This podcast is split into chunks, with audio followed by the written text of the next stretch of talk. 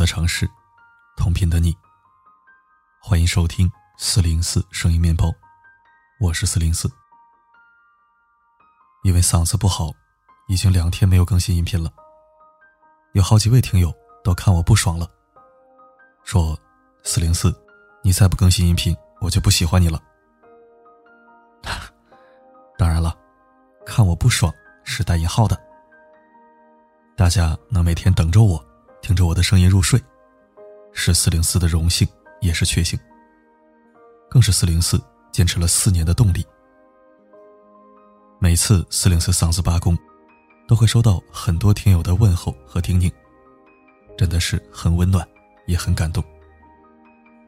在此，四零四感谢每一个你带引号的谴责和催促，也感谢你不离不弃，一直都在。今天嗓子好多了，可以正常录音了，所以迫不及待，想要为你认真读书。那我们一起来听吧。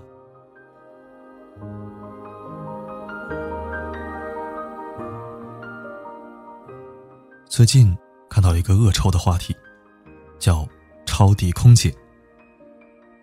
有一位粉丝多达四十一万的财经博主公然发问，说。国际航班空姐停飞，只发两千的底薪，是很多男生抄底的好机会。配图是一张在超市里穿着性感的大胸妹照片，暗示空姐现在的形象。抄底是什么意思？原本是一个股市用语，在这里却充满着恶意。他在比喻，由于航空业受到疫情的冲击。空姐们没有了高薪，许多原本没希望的男人们就有机会包养他们了。一部分龌龊猥琐的人开始意淫狂欢，有人得意洋洋地给男性同胞们传播这一好消息，配上穿着空姐制服的美女图片。有人发了空姐下班坐个电动车通勤的照片，配文“航空业现状”，故意曲解。让人产生不好的遐想。有人在朋友圈热火朝天的讨论着自己的春天快来了，展示着作为男性的魅力事件。评论区里更是令人不忍直视，职业歧视、不尊重女性、物化女性的嘴脸被暴露的淋漓尽致。在这个特殊时期，你知道许多女性乘务人员。有多难吗？就拿国际航班来说，单程长达十几个小时，乘务员需要穿着防护服、纸尿裤，在低压缺氧的环境下持续工作。他们不方便吃饭，不敢喝水，每两到四个小时就要给乘客们量一次体温，甚至还会遇到吃退烧药上飞机的旅客。许多女性乘务员。主动请飞，对支援前线的医疗队伍鞠躬感谢。播报机内，广播室数次哽咽。看着他们充满真情实感的泪水，再想想那些说着抄底空姐的丑陋嘴脸，不禁觉得可悲。前几年，孙俪特别喜欢在网上晒出自己健身练普拉提的照片。她的身材纤细紧致，不乏力量感，大多是归功于日复一日坚持健身的功劳。然而，许多网友看到托举着他健身的私教，开始浮想联翩，议论纷纷。超哥心胸真大，老婆这样也不吃醋。我很好奇，娘娘为啥不找个女教练呢？非得找个外国的，还很强壮的，一看就有一腿。原本请私教指导健身是一件再正常不过的事情，却抵挡不住一部分人充满恶意的揣测。有一个女生也在网上分享了自己的遭遇。她有一天在健身房锻炼完，然后做拉伸，教练在后面给她拉腿放松肌肉。一个妈妈带着她的女儿看到之后，就对她女儿说：“知道我为啥不让你买私教课吗？”你看看，花钱让人家白磨，女孩子不能这么犯贱。谁被这样当面说一顿充满偏见的言论，都会气到浑身发抖吧？然而，在评论区里，点赞第一的居然是这样一条评论：“去健身房请私教的，有几个好货色？”我真是迷惑了，为什么会有那么多人对女生充满无知的偏见和龌龊的联想？你穿着露腰短上衣，是想给哪个男人看呀？年纪轻轻就升到了这个职位，肯定跟从前有一腿。每天都化那么浓的妆，想必也不是什么正经人家的姑娘。心理学上有一个词，叫标签效应。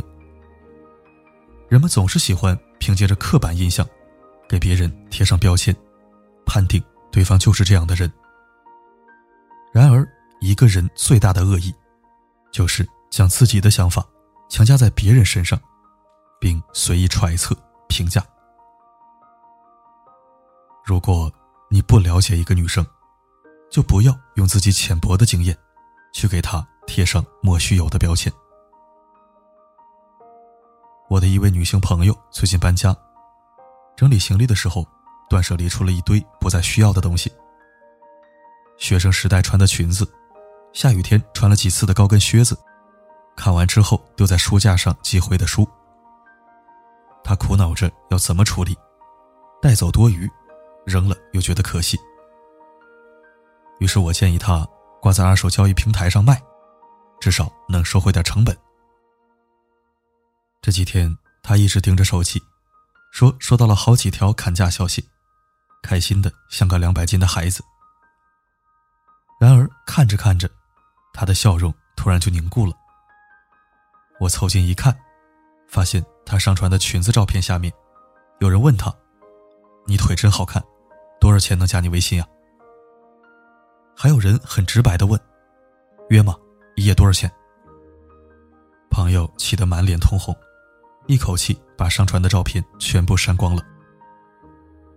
此刻，我真切的感受到，作为女性，一生中要承受多少闲言碎语和恶意骚扰。作家王安忆曾在小说《逃之夭夭》中，描绘了一个在偏见和非议中长大的女孩，名叫玉小秋。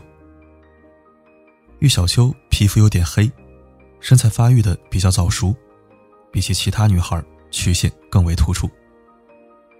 可就因为这一点，她就被认为是一个不正经的女孩。从小到大，遭受了许多嘲讽。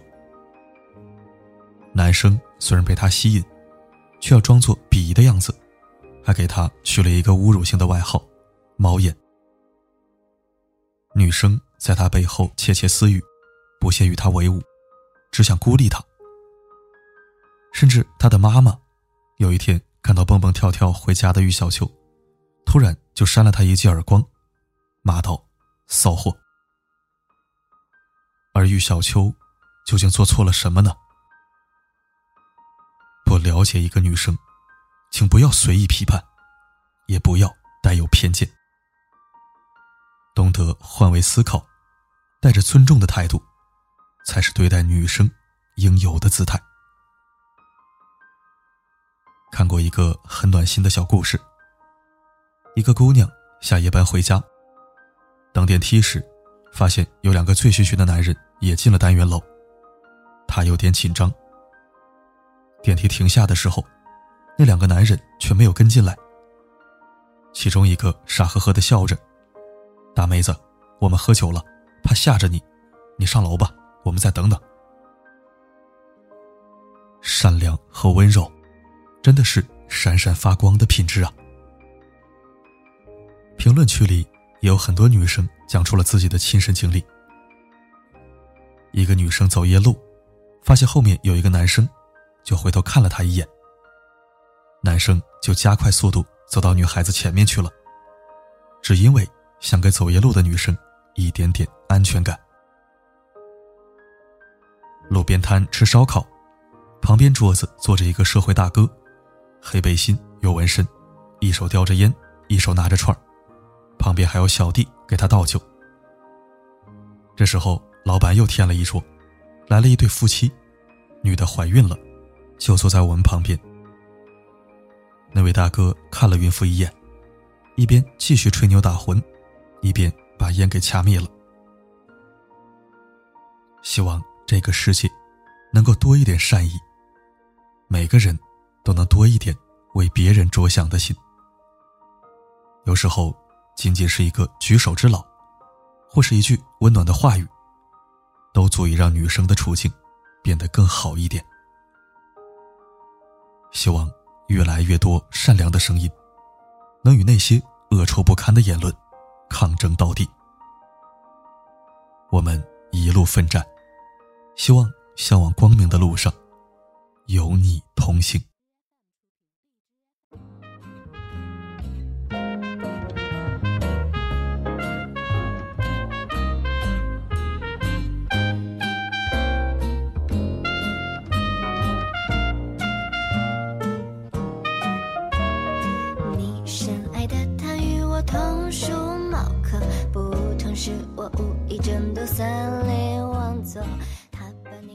感谢收听。